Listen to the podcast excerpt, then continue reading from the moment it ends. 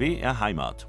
Habe die Ehre mit Jochen Wopser heute am 30. August und man kann mit Fug und Recht sagen, mitten in der Pilzsaison. Denn während in den vergangenen Jahren die Hochzeit für Schwammersucher erst im Oktober so richtig losgegangen ist, wegen der extremen Trockenheit vorher, haben sich Steinpilz, Braunkappe und Konsorten heuer schon Mitte August gezeigt. Also ein ungewöhnlich früher Beginn und passend dazu lernen wir jetzt einen Mann kennen, der gilt als der Pilzkenner in Unterfranken. Rudi Marcones aus Kist, das liegt südwestlich von Würzburg, der lebt seine Pilzbegeisterung mit allen Sinnen als geprüfter Pilzberater gibt er Vorträge und wird zum Beispiel auch von Kliniken angefordert, wenn jemand mit Verdacht auf Pilzvergiftung in der Notaufnahme liegt. Und weil es sich bei einem Pilzexperten irgendwie richtig anfühlt, ihn nicht im Sendestudio zu treffen, sondern dort, wo die Pilze wachsen, eben draußen, habe ich Rudi Marconis besucht, sozusagen in seinem natürlichen Lebensraum, nämlich im Irtenberger Forst bei Kist, in Bayerns ersten Pilzschutzgebiet. Und was wir da besprochen und erlebt haben, das hören Sie in den kommenden zwei Stunden hier bei Habe die Ehre. BR Heimat ist bei Ihnen, Jochen Wopser am Mikrofon und ich melde mich nicht wie sonst üblich aus dem BR-Studio in Würzburg, sondern ich bin draußen, so etwa 15 Kilometer südwestlich von Würzburg in einem Waldstück im Irtenberger Forst. Hier befindet sich Bayerns erstes Pilzschutzgebiet und es ist genau der richtige Ort, um mit dem Pilzexperten Rudi Marcones ins Gespräch zu kommen. Herr Marcones, Herzlich willkommen in der Sendung und vielen Dank, dass Sie mich willkommen heißen hier im Pilzschutzgebiet. Habe die Ehre. Ja, vielen Dank für die Einladung und ich freue mich schon sehr. Wir beide haben uns jetzt platziert auf einem dicken Baumstamm direkt am Eingang. Sie selbst wohnen ja in Kist, Nachbargemeinde. Wie oft sind Sie hier unterwegs im Schutzgebiet? Ja, es hängt natürlich vom Wetter ab. Durchschnittlich vielleicht einmal in der Woche bis zweimal im Monat. Ich bin ziemlich viel unterwegs in der Umgebung äh, im Norden bis Richtung Karlstadt und Westen dann im Spessart. Was ist denn so Ihre bevorzugte Uhrzeit? Bei Pilzleuten sagt man ja, die sind Frühaufsteher. Also ganz früh um fünf gehe ich noch nicht. Da gibt schon Leute, auch aus unserem Pilzverein, die so früh gehen wollen. Normalerweise, ich bin ja jetzt im Ruhestand, gehe ich langsam an und gehe meistens nicht vor 9 Uhr weg. Wir werden ja einiges erfahren über dieses besondere Areal, über dieses Pilzschutzgebiet. Was bedeutet Ihnen persönlich dieser Ort hier? Ist das ein wichtiger Ort für Sie? Ja, es ist ein Bereich, in dem ich sehr gern hergehe, auch mit meiner Familie, mit den Enkeln. Das ist ja auch auf meine Anregung hin hier eingerichtet worden. Das hat einen Hektar und ist eingezäunt. Es geht jetzt nicht darum, dass Leute nicht da durchlaufen können sondern es muss ein begrenztes Gebiet sein für wissenschaftliche Arbeiten, die man da drin machen kann. Es ist auch so eine Grenze, dass zum Beispiel Forstmitarbeiter nicht reingehen, die dürfen da nichts drin machen. In Zusammenarbeit mit dem Forstamt in Arnstein haben wir das so festgelegt, dass das aus der Nutzung genommen ist. Und diese Einzäunung ist auch natürlich dafür da, dass größere Tiere, Reh oder Wildschweine da nicht rein können und die Pilze uns klauen können. Das schmeckt ihnen, ja? Ja, wobei die ganz unterschiedliche Geschmäcker haben. Die Wildschweine sind sehr auf die unterirdischen Pilze, also auf die Trüffel. Die Rehe nehmen dann lieber oberirdische. Sie haben schon angedeutet, Forstbetrieb Arnstein ist hier wichtiger Projektpartner. Dem gehört auch der Wald, ne? Ja, dem gehört der Wald und die haben den Wald an uns abgetreten, sozusagen. War das ein harter Weg, das hinzukriegen? Eigentlich nicht. Ich war ganz überrascht. Ich konnte es fast nicht glauben am Anfang, dass es so ohne Probleme ging. Wir hatten auch das Forstamt gebeten, uns große Baumabschnitte hereinzulegen. Sie sehen da schon einige, die da mhm. liegen. Das sind von Bäumen, die irgendwo in der Umgebung gefällt werden mussten. Haben wir gut 50 Stück hier reinlegen lassen. Und auf diesen wollen wir die Pilze beobachten, die zuerst erscheinen und dann im Lauf des Abbaus des Holzes dann irgendwie auftauchen. Welche Erkenntnisse kann man denn ziehen aus so einem Schutzgebiet und daraus, wie sich die Pilze hier entwickeln? Zum Beispiel auf diesen großen Baumstämmen, die da rumliegen. Wir werden ja nachher auch nochmal einen Rundgang machen durch dieses ein Hektar große Gebiet. Sind, inwiefern sind Pilze vielleicht sowas wie Indikatoren, die Hinweise darauf geben, wie es dem Wald entgeht? Ja, ja, das sind sie natürlich. Und dem Wald geht es halt entsprechend, wie das Klima und das Wetter auch ist. Und die Trockenheit ist natürlich sehr schwierig gewesen für die Pilze, aber genauso für die Bäume. Und nachdem die Pilze ja mit und von den Bäumen leben, ist es für die Pilze auch sehr schwierig. In den letzten Jahren hat es nur relativ wenig Pilze sowohl von der Menge als auch von der Artenvielfalt gegeben. Und nur gegen Ende des Jahres, so Oktober, November, war es dann wieder einigermaßen erfreulich. Jetzt haben wir ein paar Regentage gehabt, eigentlich mehr als die letzten Jahre. Da gab es ja wirklich extreme Trockenheit. Inwiefern trifft zu, dass die Pilzsaison früher angefangen hat dieses Jahr? Also heuer hat es erstmal im, im Frühjahr ganz gut angefangen. Da hat es also ein bisschen geregnet und dann war es wieder mal drei Monate sehr trocken. War von Pilzen eigentlich fast nichts zu sehen, ab und zu mal. Aber dann kam ja ab Anfang August reichlicher Regen.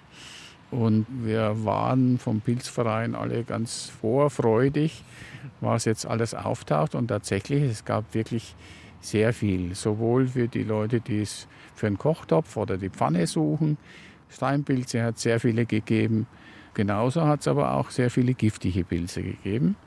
Nach dem Regen braucht ja eigentlich die Pilzwelt so 10 bis 14 Tage, bis da die ersten rauskommen.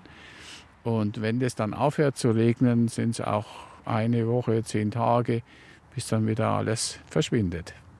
Sie haben vorhin darüber gesprochen, dass Pilze und Bäume wirklich so eine Art Symbiose eingehen, ja, eigentlich mhm. zusammenleben mehr oder weniger. Ja. Welche Funktionen haben die Pilze für den Wald? Warum sind die wichtig? Die leben zusammen in einer, ja, man könnte fast sagen, wie in einer sehr engen Ehe. Die Pilze haben die Fähigkeit, Zucker entstehen zu lassen, äh, verloren, das haben sie nie gehabt. Aber die Bäume können das. Und die Pilze sind dann zu den Bäumen gegangen. Ich bräuchte Zucker, aber ich könnte dir auch was bieten dafür. Wasser aus dem Boden zu holen und damit auch Nährstoffe da drin, Magnesium, Natrium und verschiedene andere Mineralien. Und so ist ein Austauschgeschäft entstanden. Die leben so, dass sie ohne einander kaum können und miteinander sich beide entwickeln viel besser, als es alleine wäre. Gehen wir nochmal zurück zu diesem Schutzgebiet hier. Ich nehme an, das Pilzesammeln für einen Verzehr zu Hause, Kochtopf, ist ja eher tabu.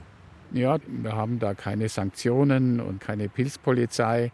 Aber es wäre schön, wenn die Pilze, die ja außerhalb mindestens genauso häufig sind, da bevorzugt werden zum Sammeln und innen drin möglichst die Pilze zurückgelassen für unsere Zwecke, für die Zwecke der Datenerfassung und der wissenschaftlichen Arbeit. Wie ist denn generell das Verhältnis zwischen den, ich sage jetzt mal, Hobbysammlern, zu denen zähle ich mich auch, also die ziehen zur Schwammalzeit durch die Wälder, und Pilzexperten wie Ihnen? Gibt es da Konfliktpotenzial oder ist das auch eine Symbiose wie bei den Bäumen und den Pilzen wie in einer ja, guten Ehe? Es gibt halt solche und solche. Natürlich kann es manchmal vorkommen, dass ich in die Körbe reinschaue bei anderen Leuten und dann sage, das ist jetzt ein stark geschützter Pilz, den soll man eigentlich nicht sammeln. Aber jetzt haben sie ihn im Korb, den kann man schon essen. Dann versuche ich ein bisschen aufzuklären. Oder auch wenn die halt giftige oder ungenießbare Pilze drin haben, dann mache ich schon aufmerksam. Das ist aber nett von Ihnen. Ja, aber größere Konflikte waren da noch nicht da. Ja, ich nehme an, da sind die Leute dann eher dankbar, ne, wenn sie ins Körble reingucken und sagen, ja. Moment mal, das ist der Pantherpilz, nicht essen. Meistens sind sie schon sehr dankbar, ja. Habe die Ehre, heute auf Außentermin gemeinsam mit dem Pilzexperten Rudi Marconis im Irtenberger Forst, nicht weit von Würzburg. Sie wohnen in Kist, aber stammen tun Sie ursprünglich aus der Oberpfalz. Wo kommen Sie genau her? Ja, aufgewachsen bin ich in Waldshassen, ganz im Norden der Oberpfalz, Landkreis Tirschenreuth. Und meine Eltern stammen ursprünglich aus Eger, gleich über der Grenze im jetzigen Tschechien. Früher war es ja Sudetenland. Und meine Eltern sind nach ein bisschen Suchen und Wirren dann doch dort gleich hängen geblieben. Und von dort aus habe ich natürlich dann auch mit den Eltern die Pilze kennengelernt. Haben die da ganz selbstverständlich zum Speiseplan gehört in der Saison? Ja, mein Vater war auch Arzt und äh, hat äh, dann zum Ausgleich eigentlich immer wieder den Wald aufgesucht und dann Pilze gefunden. Da gab es viele Steinpilze, Rotkappen, Hexenröhrlinge, Tannenpilze, wie die Eltern gesagt haben, obwohl dort oben nur Fichten, keine Tannen sind. Und wir hatten also in der Familie nur so sechs, sieben Arten gekannt und gegessen. Sofern sie nicht sofort gegessen wurden, sind sie getrocknet worden. Die sind dann auf so entweder aufgehängt worden oder auf so Gitter, auch für den Winter und fürs nächste Jahr noch. Können Sie sich noch an Ihr allererstes Pilzerlebnis erinnern? Ja, das ist eigentlich das erste, woran ich mich überhaupt erinnere in meinem Leben. Da war ich vielleicht so zwei, zweieinhalb Jahre und meine Mutter hat vor mir im Wald Pilze gesucht. Das war so ein junger Fichtenwald mit viel Moos und ich bin hinter ihr gekrochen und habe aus dem Moos heraus noch versteckte kleine Steinpilze herausgepult. Das war irgendwie für mich ganz eindrucksvoll, sodass es immer noch haften bleibt. Und Sie haben gleich ein Lächeln im Gesicht bei der Erinnerung. Ja, das ist die erste und schönste Erinnerung eigentlich an meine Kindheit. Ja. Diese Glücksgefühle, die dann kommen, mit den Eltern Pilze suchen und sie nachher auch essen, das war der Ursprung. Also meinen Sie, inwiefern berührt so ein Glücksgefühl beim Pilzesammeln vielleicht auch was Archaisches, was Ursprüngliches in uns Menschen und bringt es zum Klingen? Also steckt es einfach in uns drin? Ja, das steckt natürlich in uns drin. Alle möglichen Sachen kann man ja sammeln. Aber draußen im Wald zu sammeln und auf das zu warten, was da ist, ist schon ein bisschen was anderes noch. Und da lernt man auch eben Geduld, lernt abwarten. Und für mich war das ja auch ganz toll, neben meiner Praxis oder in den Pausen der Praxis dann in den Wald gehen zu können.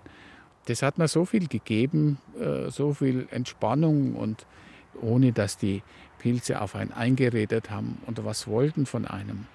Nö, die haben mir was gegeben. Die haben mir Ruhe gegeben und, und Freude. Und da habe ich dem Wald und den Pilzen sehr viel zu verdanken. Geduld lernt man von den Pilzen, von der Natur.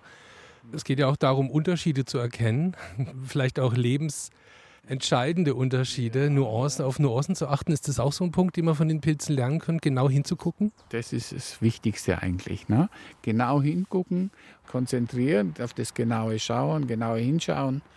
Und nicht nur gucken, sondern auch, man braucht ja andere Sinne auch. Und man braucht den Geruch. Man muss also viele Pilze oder kann man nur am Geruch erkennen. Also auch genau hinschnüffeln. Ja, genau hinschnüffeln. Und zum Teil gibt es dann auch manche Pilzgattungen, die man am Geschmack erkennen kann. Sie sind dann von der Oberpfalz irgendwann ja hier nach Unterfranken gekommen. Sie sind studierter Mediziner, haben lange als Hausarzt gearbeitet. Hat Sie dann während Ihres Studiums auch diese Pilzbegeisterung begleitet oder sich vielleicht auch professionalisiert? Ja, ich bin ja erst in die Universität in Regensburg gegangen hatte dort bis zum Vordiplom Mathematik studiert. Mhm. Aber eigentlich war es dann nur noch langweilig. Ich habe dann irgendwann beschlossen, die Mathematik abzuschließen mit der Formel 1 und 1 ist 0, für mich zumindest.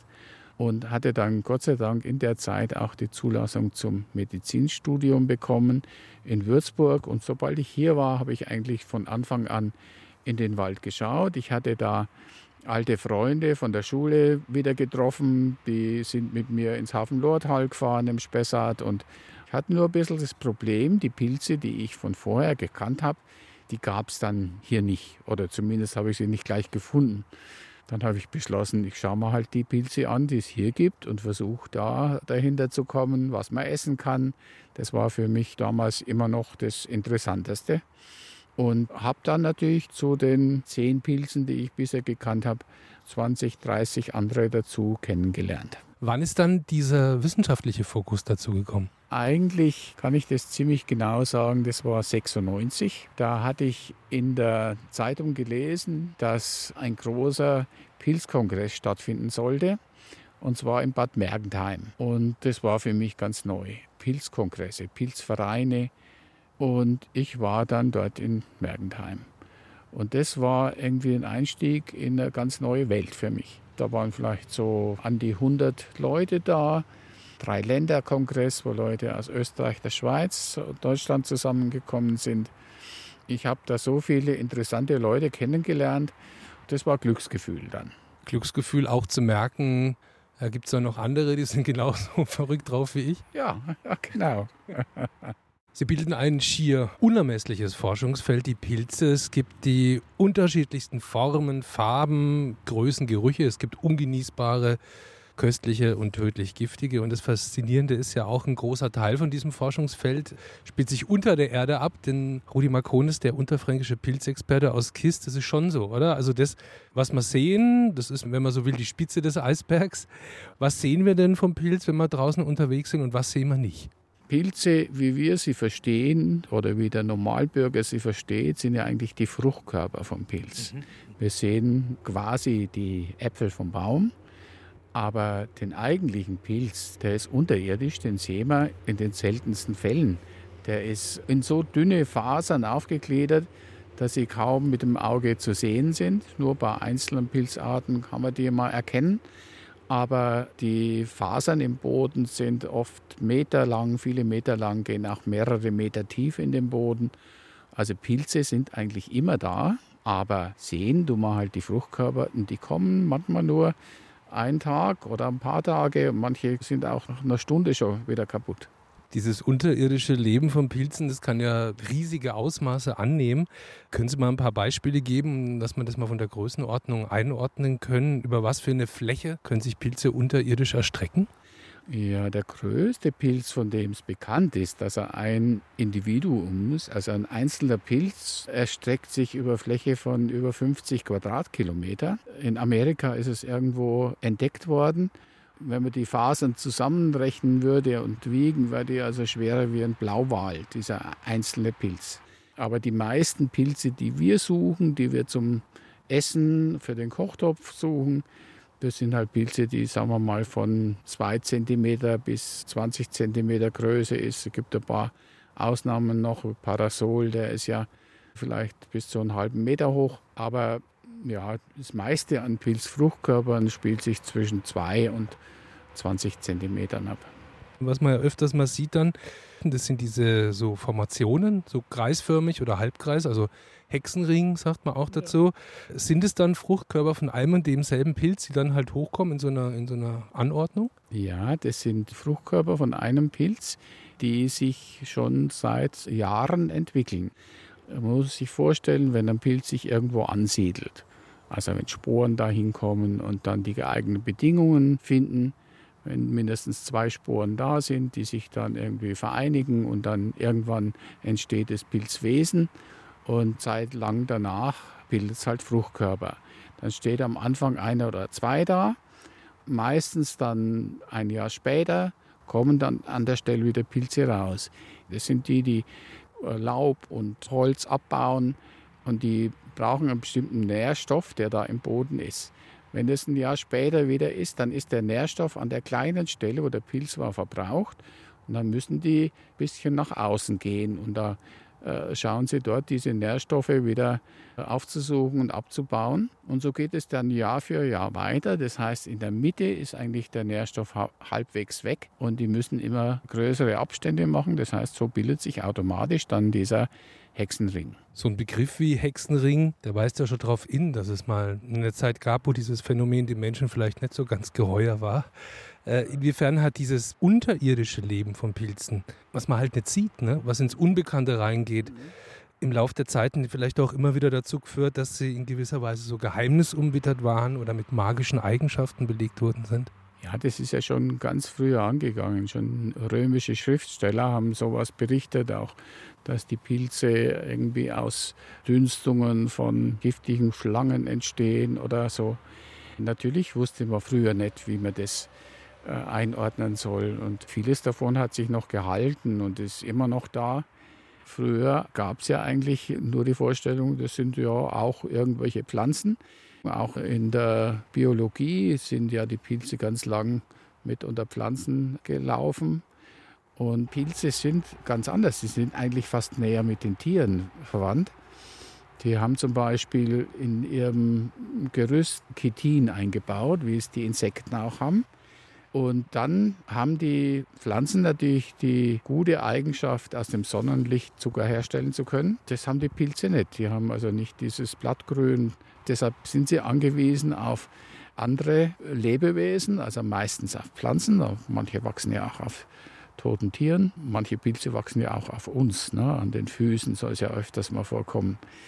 Aber die Pflanzen können sich selber ernähren und die Pilze sind darauf angewiesen, dass ihnen das zur Verfügung gestellt wird im Tauschgeschäft. Wie viele Pilzarten gibt es denn eigentlich? Lässt sich das beziffern? Ja, das ist schwer zu sagen. Es ist so festgelegt, ist es natürlich nicht. Man kann sich vorstellen, dass viele Pilze gerade in Tropen oder in, in entlegenen Gebieten der Erde noch nicht so gut untersucht sind. Aber auch sicher bei uns in Deutschland gibt es noch viele Pilze, die nicht bestimmt sind.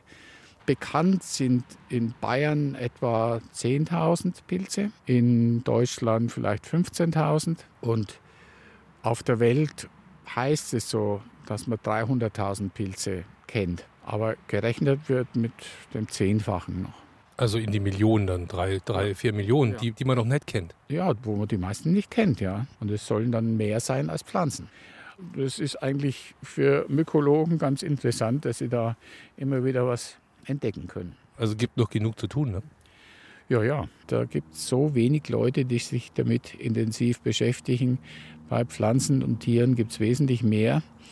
Und für mich war das immer so eine Beschäftigung mit, mit Sachen, die andere Leute nicht anschauen. Und das hat mich am meisten interessiert, diese verborgenen Schätze, die es da in der Welt gibt und die einem so viel geben können. Die Initialzündung, die kam als Kleinkind in der Oberpfalz beim Steinpilzsuchen mit den Eltern in den 1950ern.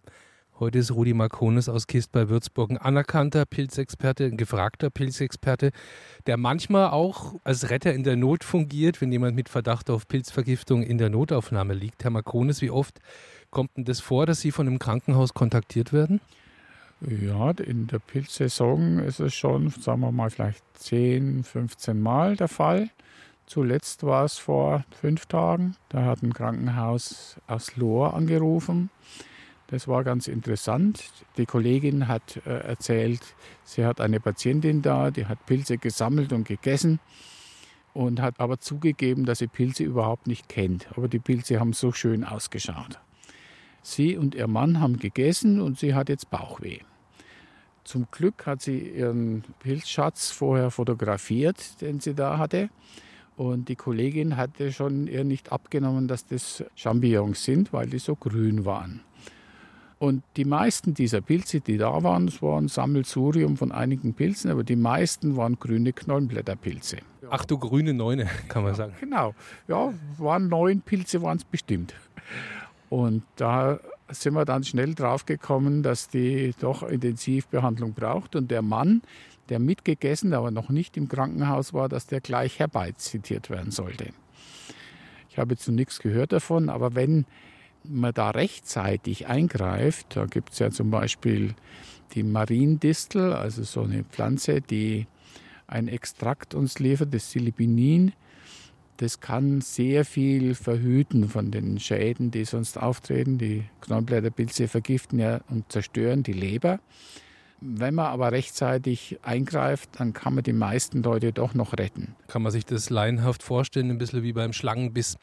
Gibt es gegen jede Pilzvergiftung auch ein Gegengift? Oder? Gegen jede leider nicht. Aber gerade beim Knollenblätterpilz gibt es dieses Silibinin.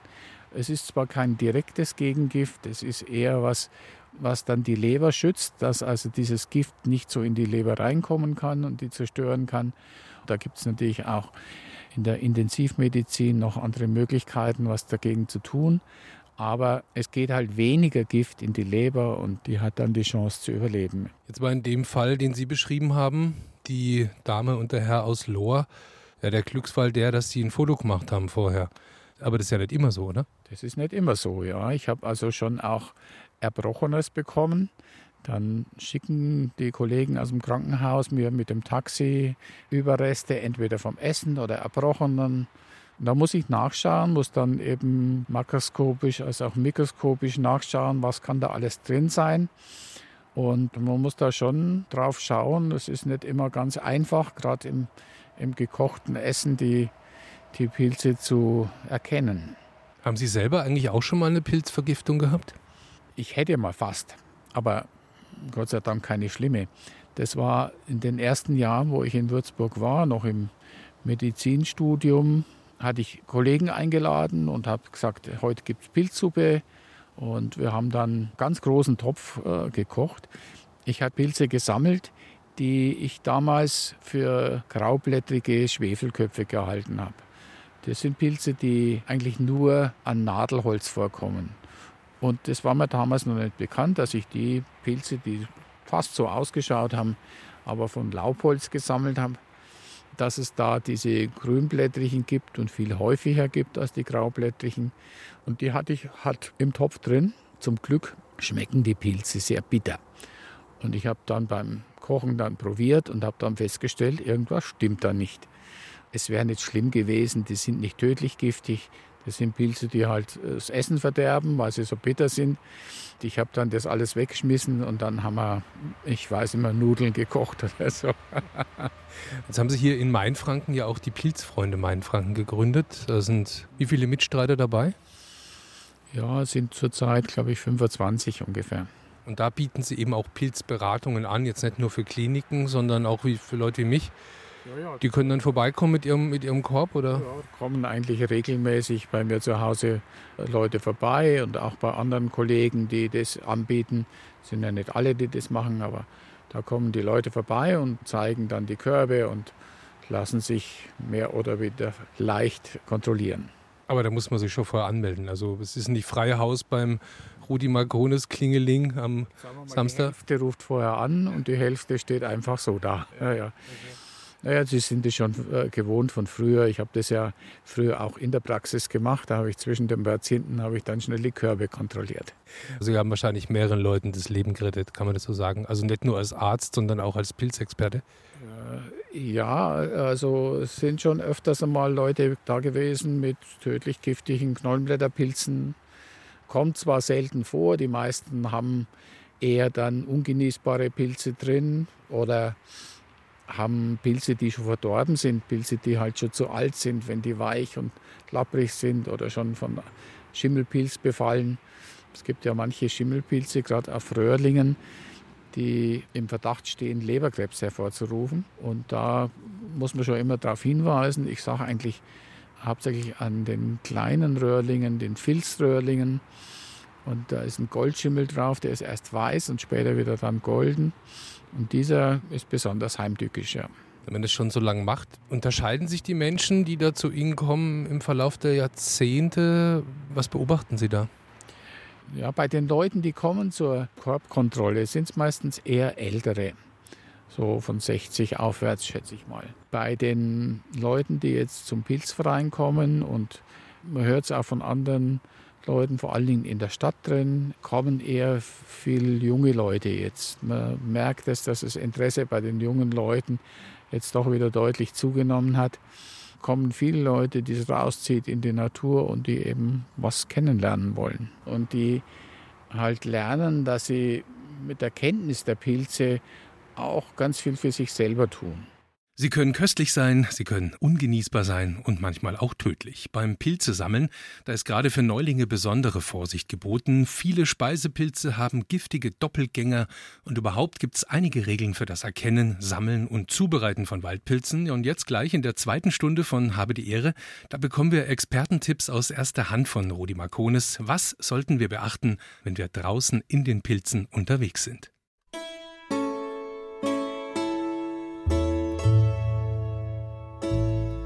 BR Heimat. Habe die Ehre. Haben Sie schon mal auf einem Sessel Platz genommen, der aus einem Pilz gemacht ist? Das klingt vielleicht erstmal befremdlich, aber es ist tatsächlich so. Es gibt inzwischen Möbel aus dem Naturmaterial Pilz. Es gibt Lampen, Tische oder Hocker. Und es gibt Menschen, die in Pilzen einen möglichen Baustoff der Zukunft sehen und daran forschen. Und es ist nur ein Beispiel für die Anwendungsgebiete, was mit Pilzen alles möglich ist. Und bei meinem Gespräch mit dem Pilzexperten Rudi Marconis vergangene Woche, da haben wir auch darüber gesprochen, was man mit Pilzen alles anstellen kann. Und da habe ich einige Überraschungen erlebt. Hören Sie selbst in dieser zweiten Stunde von Habe die Ehre und begleiten Sie mich bei meinem Ausflug in die Welt der Pilze und ins Pilzschutzgebiet im Irtenberger Forst im Landkreis Würzburg. Habe die Ehre auf Bärheimat. Schön, dass Sie dabei sind bei unserer Reise durch die Welt der Pilze. Und das Ganze direkt dort, wo die Pilze aus dem Boden sprießen, beziehungsweise die Fruchtkörper. Das haben wir schon gelernt heute im Pilzschutzgebiet bei Kisten in der Nähe von Würzburg sind wir gerade gemeinsam mit dem Pilzexperten Rudi Makronis. Herr Makronis, jetzt wollen wir mal drauf zu sprechen kommen, was wir immer schon so ein bisschen angedeutet haben und was so Freizeit-Pilzsammler, wie ich einer bin, besonders interessiert. Lassen Sie uns sprechen über Speisepilze und giftige. Inwiefern trifft es tatsächlich zu, dass mehr oder weniger jeder Speisepilz, den man so kennt, sein Pendant hat, vor dem man sich eher in Acht nehmen sollte? Ja, so ein Pendant kann man eigentlich gar nicht sagen. Also es gibt ja Leute, die verwechseln alles mit allem. Manche verwechseln halt Pilze, die für mich völlig anders ausschauen mit Gift oder je nachdem mit Speisepilzen. Natürlich kann man alle Pilze, die man essen kann, verwechseln. Steinpilze zum Beispiel, da gibt es der bekannteste Doppelgänger, ist ja der Gallenröhrling. Das ist ein Pilz, der schaut sehr ähnlich aus, hat bisschen olivgrünen Stiel und im Alter dann rosa Röhren, während der Steinpilz ja erst weiße, dann gelbe, dann grüne Röhren hat.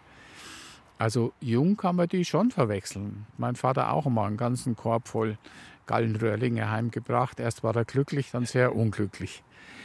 Es gibt natürlich auch andere Doppelgänger. Bei uns zum Beispiel gibt es den Satansröhrling. Der ist sehr bekannt, dem Namen nach, aber die wenigsten haben einen Satansröhrling auch wirklich gesehen, obwohl hier bei Würzburg eigentlich die Stelle in Deutschland ist, wo die meisten davon hier vorkommen. Vorgestern habe ich noch welche gefunden. Wie giftig ist der Satansröhrling? Der ist nicht tödlich giftig, aber macht sehr massive Bauchschmerzen über zwei Tage ungefähr. Hatte ich auch schon mal im Krankenhaus mit der Vergiftung von dem Satansröhrling beraten. Dem konnte ich dann, nachdem ich das Essen da untersucht hatte, sagen, ja, der wird zwei Tage leiden, aber danach geht er wieder raus ohne Schäden. Bei Röhrlingen, wo wir jetzt gerade sind, gibt es in Deutschland keinen tödlich giftigen. Anders schaut es in anderen Ländern aus. In Amerika zum Beispiel soll es auch tödlich giftige Röhrlinge geben.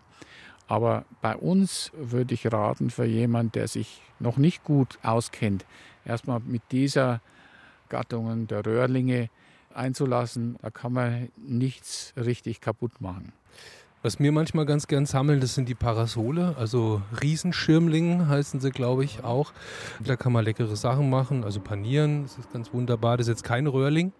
Gibt es auch da einen fiesen Doppelgänger bei den Parasolen? Ja, gibt es natürlich mehrere Doppelgänger. Es gibt also welche, die schauen eigentlich fast genauso aus, sind auch fast genauso groß wachsen eher mal in Gärten und in der Nähe von Komposthaufen und haben unten eine Knolle, die gerandet ist. Der Parasol hat ja auch eine Knolle, aber die ist eher rund, hat, hat keinen scharfen Rand da drin. Und dieser andere Gift-Riesenschirmling, wie er heißt, ist, ja, es ist nicht ganz abgesichert, weil der wirklich sehr selten vorkommt. Deshalb haben Parasolsucher doch ganz gute Karten. Aber die kommen halt doch manchmal vor. Ich hatte sie auch schon gefunden. Aber zum Glück sind die also nicht sehr giftig. Aber es gibt andere kleine Pilze, die auch Schirmlinge sind, die von der Struktur her genauso ausschauen, mit dem Hut, mit dem Ring und der Knolle unten. Und die aber deutlich kleiner sind. Die sind vielleicht bis zu 10, 12 Zentimeter hoch. Und wenn man also meint, man hat kleine Parasole, dann muss man aufpassen, dass man nicht solche erwischt gibt es einige, die haben dasselbe Gift wie die Knollenblätterpilze. Also 100 Prozent ist ja immer besser als 99, ne? Viel besser. Man muss die wirklich hundertprozentig gut kennen und darf keinen Restzweifel haben. Und das heißt natürlich auch, dass man schon gewisse Sicherheit bei der Bestimmung haben muss. Und manche haben jetzt dann ihr Smartphone dabei und da ist eine Pilz-App. Da macht man ein Foto und dann kommt Parasol, in dem Fall harmloser Parasol. Äh, was halten Sie davon? Gar nichts. Gar nichts. Ja. Das ist so gefährlich. Ich habe es selber schon erlebt. Ich nutze die eigentlich nicht, aber mit, wenn man mit anderen zusammen ist, machen wir das manchmal, dass man zum Beispiel einen Pantherpilz, der sehr giftig ist, dann untersucht und da kommt ein Parasol raus. Das ist vielleicht, um die Natur kennenzulernen, ist es vielleicht ganz interessant. Bei Pflanzen funktioniert es ja wesentlich besser. Bei Pilzen, die man essen will, es ist wirklich lebensgefährlich. Russisch Roulette ist es. Ich habe mir das mal überlegt und das ist ja eigentlich eine krasse Erkenntnis. Also dieses ganze Wissen über die Bekömmlichkeit von Pilzen muss ja irgendwie auf direkter Erfahrung beruhen ja. im Lauf der Jahrhunderte. Das heißt, irgendwann muss es mal jemand gegeben haben, der hat den oder jenen Pilz zum ersten Mal gegessen. Es muss jemand gegeben haben, der hat aufgeschrieben oder hat mündlich überliefert dem Esser ging es dann auch gut oder nicht gut. Wann hat es eigentlich begonnen, diese Erfahrungen festzuhalten und dadurch sozusagen reinzuspeisen ins kulturelle Gedächtnis? Das kann man heutzutage wahrscheinlich gar nicht mehr sagen. Es gibt ja Berichte über Pilzessen auch im alten Rom. Besonders beliebt war da der Kaiserling. Das ist ein Pilz, der verwandt ist mit den Knollenblätterpilzen. Und dieser ist angeblich vorbehalten gewesen nur dem kaiserlichen Hof. Nur dort durfte er verwendet werden. Das heißt, alle, die gefunden wurden, mussten da abgeliefert werden. Naja, wenn es in ganz Italien war, bis die dorthin kamen, waren ja die meisten schon vergammelt. Aber das zeigt also, dass der Pilz sehr beliebt war, dass er bekannt war als, als Esspilz. Ähnlich war es bei uns ja mit den Steinpilzen, die hießen und heißen zum Teil ja noch Herrenpilze, weil die Bauern mussten die Pilze den Herren abliefern. Bei den Kaiserlingen ist es äh, schon mal vorgekommen, da gibt es ja Berichte darüber, dass eine Kaiserin ihren Mann loswerden wollte und ihm Kaiserlinge als Gericht vorsetzen ließ und sie hat ihm angeblich persönlich noch das Gift von grünen Knollenblätterpilzen reingemischt. Und der muss auch daran gestorben sein. Solche Pilzvergiftungen hat es natürlich öffentlich immer wieder gegeben und ich glaube nicht, dass wenn einmal was passiert ist, das dann aufgeschrieben und sich gemerkt wurde, sondern es muss schon dann immer wieder aufgetreten sein, bis man da Bescheid wusste, wo kann man was essen und wo kann man es nicht. Ganz genau weiß man ja heutzutage immer noch nicht. Vor allen Dingen bei so seltenen Pilzen, die ich immer wieder finde, wenn dann die Leute kommen und sagen, ja, kann man den essen? Dann sage ich, ja, der ist so selten, da weiß man es noch nicht genau. Wenn Sie sich zur Verfügung stellen wollen, dann könnten wir ja dann nachher schauen, ob er essbar ist. Pilze, die verbinden wir zumeist mit kulinarischem Genuss, mit einem köstlichen Gericht, vielleicht als Finale von einem erfolgreichen Sammeltag im Spessart oder auch im Irtenberger Forst, wo ich gerade bin, zusammen mit Rudi Marcones. Aber das ist ja nur eine Facette von denen, was man mit Pilzen machen kann. Lassen Sie uns mal in diesem Gesprächsblock ein bisschen drüber reden, was sonst noch so möglich ist. Und fangen wir mal an bei dem Bereich, der Ihnen als ehemaligen Hausarzt besonders nahe sein dürfte, die Verwendung von Pilzen in der Medizin. Wie vielfältig ist denn da das Anwendungsgebiet von Pilzen? Gibt es gegen jedes Leiden das richtige Schwammerl, oder? Ja, gegen jedes Leiden leider noch nicht. Aber es gibt also einige Anwendungsmöglichkeiten in der Medizin. Am bekanntesten ist eigentlich das Penicillin, also ein Medikament gegen bestimmte Bakterien, ist vor knapp 100 Jahren entdeckt worden und zwar mehr oder weniger zufällig. Da hat ein englischer Arzt, der Herr Fleming, Untersuchungen an Bakterien gemacht, in Gläschen drin und hat dann bei seinem Urlaub vergessen, ein paar von diesen Gläsern wegzuräumen. Und da ist dann ein Pilz draufgekommen, ein Schimmelpilz. Und er hat dann nicht gleich vor Ärger alles weggeschmissen, sondern hat genau hingeschaut. Und er hat dann gesehen, dass dort, wo dieser Schimmelpilz draufgewachsen ist, auf den Kulturen, dass dort auch keine Bakterien mehr waren. Und zwar im weiten Umkreis um diese Pilze. Und dann hat er ein bisschen weiter geforscht und hat festgestellt, dass dieser Pilz einen Wirkstoff abgibt, den er dann Penicillin genannt hat, nach dem Namen des Pilzes. Und dieses ist dann aber erst so gut zehn Jahre später verwendet worden bei jemand, der eine starke Infektion hatte, bakterielle Infektion, die nicht behandelt werden konnte. Der hat dann einen Extrakt dieses Mittels gespritzt bekommen. Diese Symptome haben sich schlagartig zurückgebildet. Leider hatten die nicht genügend von diesem Medikament vorrätig. Nach fünf Tagen ist das Medikament ausgegangen und dann ist der Patient doch dran gestorben. Aber dann ist halt alles Mögliche untersucht worden und man hat dann festgestellt, dass das Mittel auch als Tablette gegeben werden kann und dass man eben viele Krankheiten damit heilen konnte. In den darauffolgenden Jahrzehnten ist meiner Meinung nach ein bisschen das übertrieben worden, die Penicillin-Behandlung, auch für alle möglichen anderen Infekte wie Viren und so. Aber es wird ja heutzutage immer noch bei vielen Krankheiten erfolgreich eingesetzt, wobei man auch mit Hilfe von Pilzen neue Antibiotika hergestellt hat und da mehr Krankheiten noch behandeln kann. Es gibt aber auch aus Pilzen entwickelte Medikamente, die für andere Krankheiten inzwischen ganz wichtig sind. Die sogenannten Statine sind bei Fettstoffwechselstörungen im Körper, gerade bei Cholesterinerhöhung. Ganz wichtig. Und so gibt es zum Beispiel auch Medikamente gegen Gewebsabstoßungen nach Transplantationen. Es wird noch viel erforscht. Allerdings meine ich, man könnte wesentlich mehr erforschen. Es gibt an den Unis leider nicht mehr sehr viele Lehrstühle über Mykologie. Könnte man mehr tun. Ein anderer Punkt, den haben Sie selbst ins Spiel gebracht vor der Sendung. Da haben wir uns ja ausgetauscht über mögliche Themen. Das ist der Aspekt Möbel aus Pilzen. Das klingt für mich jetzt erstmal ungewöhnlich. Ähm, gut, wir hocken auf dem Baumstamm, da wird auch der eine oder andere Pilz drauf sein hier im Pilzschutzgebiet, aber das ist jetzt nicht gemeint. Sorgen, dass das abgebaut wird. Ne? Wie bitte? Der wird eher dafür sorgen, dass das abgebaut wird, das Holz. Und in 20 Jahren könnte man hier vielleicht sehr weich sitzen dann. Aber in Amerika gibt es eine Firma, die groß rausgekommen ist und die baut also mit Pilzen, also jetzt nicht mit den Fruchtkörpern, sondern mit dem Myzel, baut sie Möbel und zum Teil werden auch Versuche gemacht, Häuser zu bauen. Man nimmt dann pflanzliche Abfälle und da kommen dann Myzelfasern vom Pilz rein und Feuchtigkeit rein und dass die richtige Temperatur auch da ist. Und dann wachsen diese Myzelien da rein und machen diese Substanz dann so fest, dass man halt ähnlich wie mit Holz bauen kann. Man kann das dann in bestimmte Formen natürlich bringen. Je nachdem, welchen Pilz man verwendet, wird das Substrat dann sehr hart dass man damit bauen kann. Oder es wird elastisch oder porös.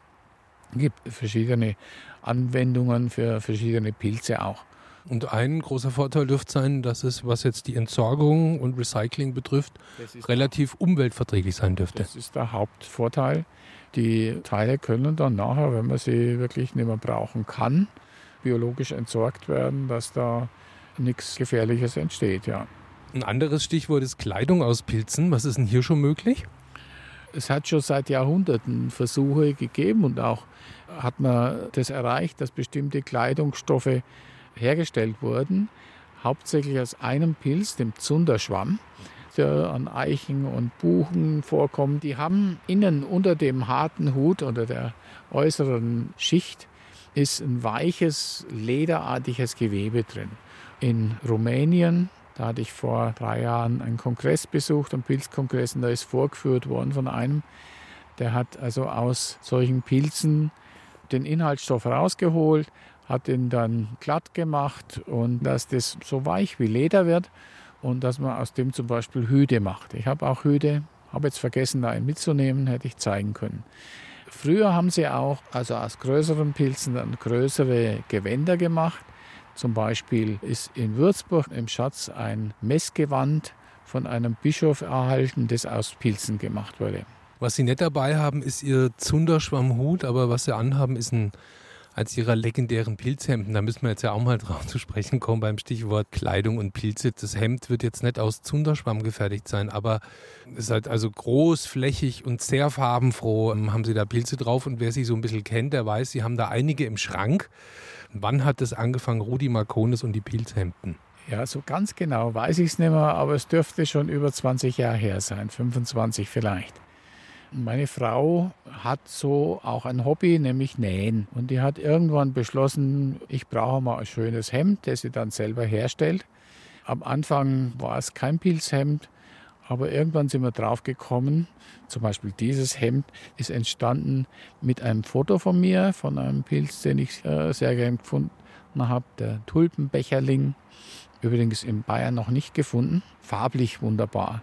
Das sieht man ja leider am Radio jetzt nicht, aber es ist wirklich ein tolles Tulpenbecherlinghemd, rot. Ne? ja. Und diesen Stoff kann man drucken lassen. Und inzwischen habe ich über 30 Pilzhemden und ich habe zusätzlich, glaube ich, noch 25 Hemden mit anderen Stoffen, mit Pflanzen, mit Tieren und gelegentlich gibt es jetzt auch wieder was Neues.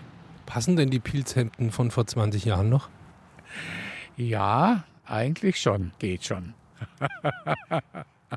Und jetzt wird es hier bei Habe die Ehre Zeit für einen Rundgang durch Bayerns erstes und ich glaube auch einziges Pilzschutzgebiet. hier im Irtenberger Forst im Süden von Würzburg gemeinsam mit Rudi Marcones, also einem der Initiatoren und einem der Betreuer dieses Gebiets. Herr Marcones, ich würde sagen, wir streifen jetzt mal so ein bisschen durch die Gegend und gucken, was wir so finden. Ähm, haben Sie so eine Stammroute, bestimmte Stammplätze, die Sie gern aufsuchen? Ja, ein paar Plätze habe ich schon, aber die Route ändert sich eigentlich von Mal zu Mal. Es ist kaum ein Weg da drin. Man muss sich ein bisschen dadurch drängeln. Wir werden schon was finden, wo wir hinkommen und schauen wir einfach mal. Lassen wir uns überraschen, gehen wir los. Da drüben liegt gleich eine alte Buche. Man sieht es ganz gut, der ist schon sehr viel vorverdaut von Pilzen. Das ist ein weicher Porling, Laubholz, Harzporling, der hier an dem Stamm arbeitet und den langsam aufisst. Hat er einiges zu tun auch? Ja, aber er hat schon sehr viel erreicht. Vor vier Jahren, wie wir das Gebiet eröffnet haben, war der Stamm äußerlich noch ganz intakt. Was man sieht an dem Stamm, hier ist so ein ganz kleines Schildchen mit einer Zahl, da steht drauf 42. Das heißt, diese Stämme, die hier auf dem Areal rumliegen, die sind alle kartiert und haben eine Nummer. Ja, gerade diese großen Stämme, wenn da irgendwelche besonderen Pilze wachsen, an welcher Stelle die dann auftauchen. Gehen wir noch ein Stück. Gerne. Ja, da haben wir jetzt doch schon Pilze noch gefunden. Und zwar der Farbe nach sind es Täublinge. Rot mit hellem weißen Fleisch. Ich nehme mal den etwas schöner ausschauenden noch einmal auf. Der sieht unten noch ganz rein aus, die Lamellen, ne? Ja, der ist zwar nicht ganz weiß, das ist so ein leicht getönte Lamellen. Da ist zum Beispiel ein Käfer zu sehen, ein Pilzkäfer da unten, ein großer.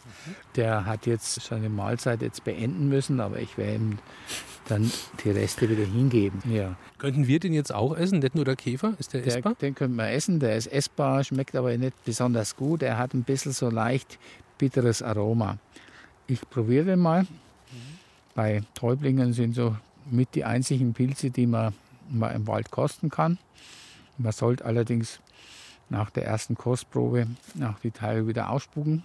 Wie schmeckt er? Und wenn Sie mal probieren wollen, kann er sie auch. Also der ist äh, Ja, wenn Sie sagen, ich, ne, dass es meine letzte Sendung ist, aber. nee, ganz bestimmt nicht. Nee, ich tu, Also, wegen dem Pilz also ich spuck's danach aus, aber jetzt. Ja. Ja, ja. Ich rieche ja. erst mal dran. Ja, man braucht viele Sinne. Es gibt Pilze, die alle möglichen Gerüche von sich geben, von Knoblauch zum Beispiel angefangen, über Anis, Marzipan. Ich habe im letzten Jahr in den Alpen auch einen Pilz kennengelernt, den ich schon lang suche und dann endlich gesehen habe, der nach Kaugummi riecht. Aber es gibt auch Pilze, die zum Beispiel nach heißen alten Dampflokomotiven riechen. Der heißt sogar Lokomotivengeruchsraufuß. Und ich habe mal in einem Zeitungsartikel über Sie gelesen, dass Sie einmal fast eine ganz neue Art entdeckt hätten und dann ist Ihnen aber irgendwie ein anderer Mykologe zuvorgekommen. Was steckt denn da dahinter? Ja, vor ja, 25 Jahren vielleicht habe ich hier einen kleinen Röhrling entdeckt, einen so gelben mit goldenen Farben, vor allem im Fleisch. In. Und das ist mir ganz neu vorgekommen.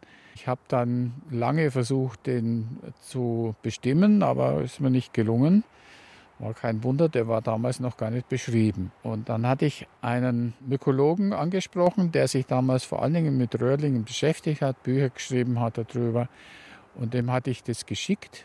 Und der hat gesagt, ja, der kennt ihn auch nicht. Und den müssten wir beschreiben. Aber ich soll ihm doch noch zwei, drei andere Pilze schicken dazu. Und dann gab es den Pilz bei uns nicht mehr. Und dann hat es ihn zwei, drei, vier Jahre nicht gegeben. Und irgendwann war er wieder da. Und ich war ganz begeistert, habe den eingesammelt und wollte den dem Kollegen schicken. Und dann war er leider verstorben. So ist es geändert und äh, vielleicht zehn Jahre später ist der Pilz dann beschrieben worden. Ich habe ihn schon gut gekannt, aber jetzt wusste ich auch den Namen. Das geht ja in einem vor bedauern oder Hauptsache er ist beschrieben? Ein bisschen Bedauern ist natürlich schon dabei, aber ist auch die Freude, dass man einen Pilz erkannt hat als was Neues, das es dann erst später gibt. Ne? Hier ist eine Stelle, wo ich einen der für mich bis jetzt interessantesten Pilze entdeckt habe hier. Der wächst so am Boden, der schwefelgelbe Glöckchennabeling.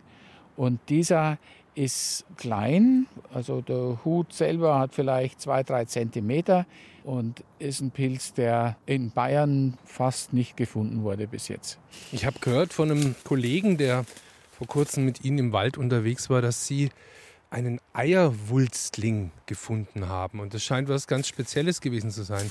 Ja. Was, was hat es denn mit diesem Eierwulstling auf sich? Warum ja. ist der was Besonderes? Der Eierwulstling wächst eigentlich nur am Mittelmeer.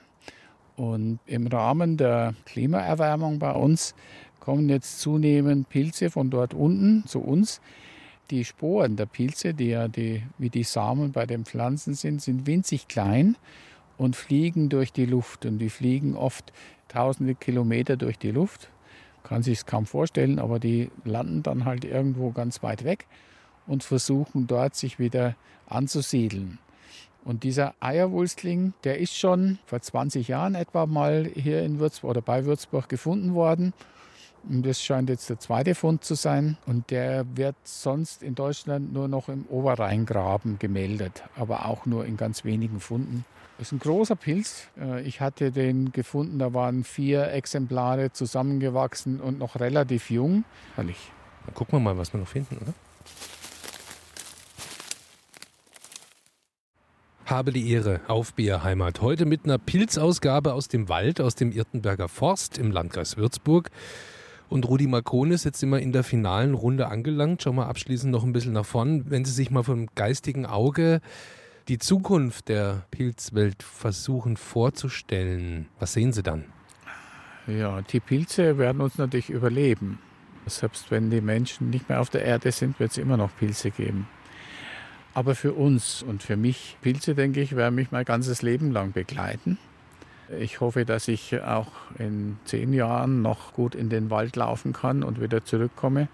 Dass ich auch in den nächsten Jahren noch Leuten helfe dabei bei den Pilzen, Pilze kennenzulernen und sich selber zu schützen. Krankenhauskollegen helfen kann, Vergiftungen gut zu behandeln und einfach in der Lage bin, das noch weiter zu genießen.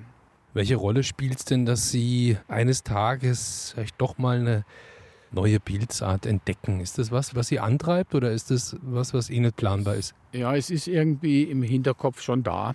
Aber das muss eigentlich nicht sein. Mir reicht es schon, immer wieder was zu entdecken, was ich noch gar nicht kenne und es dann versuchen einzuordnen.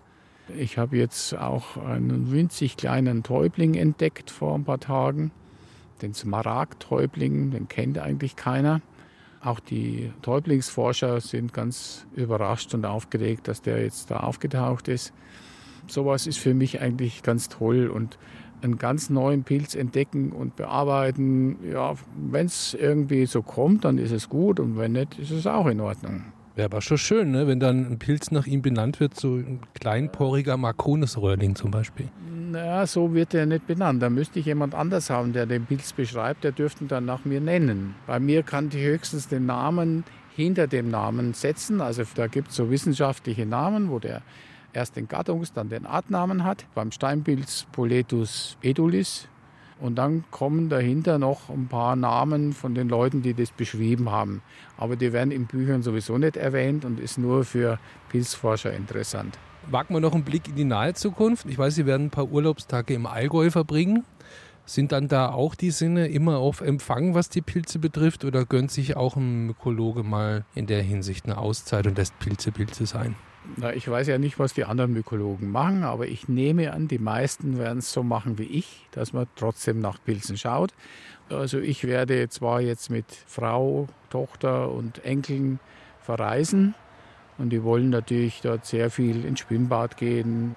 Aber wenn ich die Gelegenheit habe, werde ich sicher gehen und schauen, weil das sind dann Gegenden, die andere Pilze bieten als unsere Wälder.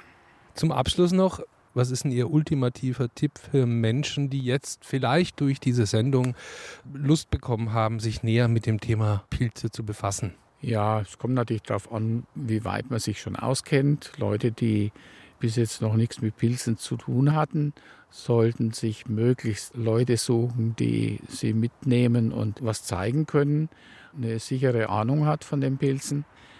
Und wenn man dann anfängt, für einen Kochtopf zu sammeln, erstmal vorsichtig genießen. Ich würde immer raten, erstmal so einen Pilz, eine kleine Mahlzeit zu machen. Es gibt ja immer wieder auch bei Steinpilz und Pfifferlingen Leute, die die ausgerechnet nicht vertragen und langsam heranführen lassen. Und wenn man gar nicht mehr weiter weiß, kann man bei Ihnen klingeln in Kist. Ja, notfalls auch ohne Voranmeldung kommen, ja. Was verpasst man denn, wenn man sich mit Pilzen nicht beschäftigt? Ja, man verpasst einen großen Teil der Welt, finde ich. Also ich möchte Pilze nicht missen. Ich finde, mit Pilzen ist viel schöner. Und ich finde, wir haben auch was Schönes erlebt in den letzten zwei Stunden, Herr Marconis. Es war mir ein Vergnügen und eine Ehre mit Ihnen. Ganz herzlichen Dank, dass Sie sich die Zeit genommen haben für unser Gespräch. Ich wünsche Ihnen alles Gute, viel Gesundheit, weiterhin viel Freude mit und in den Pilzen. Ja, vielen Dank. Das war für mich auch ein Vergnügen, hier zu sein und vielleicht finden wir ja heute auch noch was. Ja, und es waren sie, die zwei Stunden habe die Ehre mit meinem Außentermin im Pilzschutzgebiet in der Nähe von Kist im Landkreis Würzburg mit dem Experten Rudi Marcones. Ich hoffe, Ihnen hat unser Ausflug Freude bereitet und vielleicht haben Sie ja Lust bekommen, selbst ein bisschen ins Thema einzutauchen, zum Beispiel mit dem Sammelkorb im Wald, zusammen mit der Familie oder mit einem Pilzberater bei einer Exkursion. So oder so, passen Sie auf sich auf, nicht nur beim Pilzesammeln und bleiben Sie uns gewogen. Herzlichen Dank fürs Zuhören und danke auch an den Kollegen in der Studiotechnik für die Unterstützung Unterstützung während dieser Sendung. Ade aus Würzburg, sagt ihr Jochen Wopser.